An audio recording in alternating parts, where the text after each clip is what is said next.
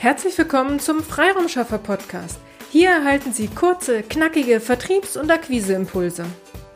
In der heutigen Episode geht es darum, wie Sie mit der Ablehnung Ihres Kunden bzw. Wunschkunden umgehen können.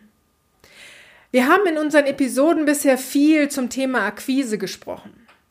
Wenn wir über das Thema Akquise sprechen, geht es zum einen um die erfolgreiche Akquise aber auch um die Kehrseite, um das Thema Ablehnung. Ablehnung ist nie ein schönes Thema. Sei es nun die Ablehnung, dass jemand ein Gespräch, ein Telefonat mit Ihnen ablehnt oder Ihr Angebot ablehnt. Wenn Sie konsequent nachfassen, wie wir es Ihnen ja immer wieder empfehlen, werden Sie eben diese Ablehnung auch erfahren. Es gibt verschiedene Arten von Ablehnungen, die wir heute gerne einmal mit Ihnen näher beleuchten möchten.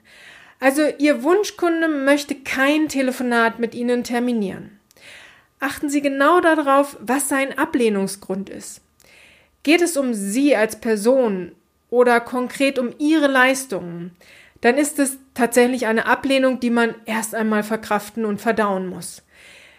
Wie man dies macht bzw. wie man damit umgeht, darauf gehe ich gleich nochmal ein.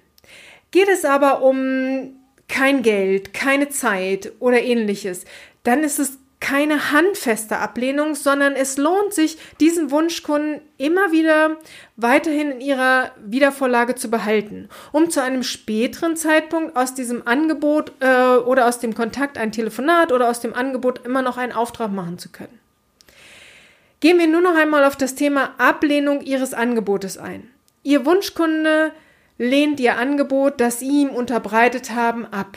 Versuchen Sie hier den genauen Grund für die Ablehnung zu erfahren, damit Sie sich selbst reflektieren können, äh, ob Sie etwas an Ihrem Angebot, an Ihrer Leistung, an Ihrer Präsentation, an Ihren Preisen ändern müssen. Je konkreter Sie hier den Grund erfahren, umso wertvoller ist diese Informationen für Sie. Fakt ist aber, Sie erhalten den Auftrag nicht und dies ist auch unter Umständen schwer zu verkraften. Wie gehen Sie also mit der persönlichen Ablehnung und mit dem abgelehnten Angebot um? Eine solche Ablehnung ist leichter zu verkraften, wenn Sie nicht auf den einen Kunden oder auf das eine Angebot oder auf den einen Auftrag angewiesen sind. Was meine ich damit? Wenn Sie regelmäßig Akquise machen und regelmäßig Kundengespräche führen und danach Angebote rausschicken dürfen, dann sind sie nicht mehr auf diesen einen Kunden und diesen einen Auftrag angewiesen. Wenn Sie nur zwei Angebote aktuell draußen haben und einer wird abgelehnt, ist dies schlechter zu verkraften, als wenn Sie zum Beispiel 30 Angebote draußen haben. Das gleiche gilt auch für Telefonate. Haben Sie nur zwei Chancen auf ein Telefonat oder haben Sie genügend akquiriert, sodass Sie aus zum Beispiel 30 Kontakten Telefontermine generieren könnten? Dann können Sie bei den 30 Kontakten deutlich entspannter mit einer Ablehnung umgehen.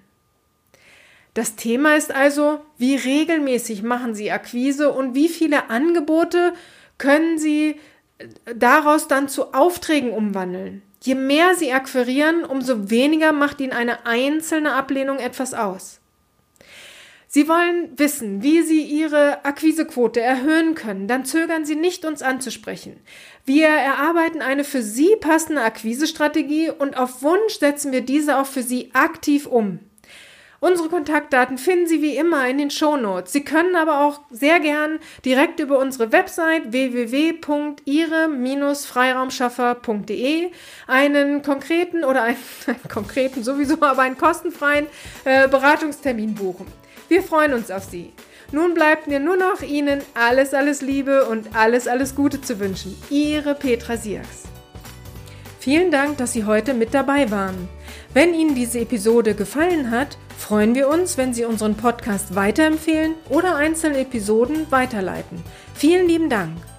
Wir möchten Sie aber auch gern dazu einladen, wenn Sie Ideen, aber auch Kritik haben, zögern Sie nicht, uns dies mitzuteilen, denn wir machen diesen Podcast für Sie. Wir freuen uns auf Ihr Feedback, Ihre Bewertung bei iTunes und vor allem, wenn Sie unseren Podcast abonnieren und bei der nächsten Episode wieder mit dabei sind. Bis dahin, Ihre Freiraumschaffer.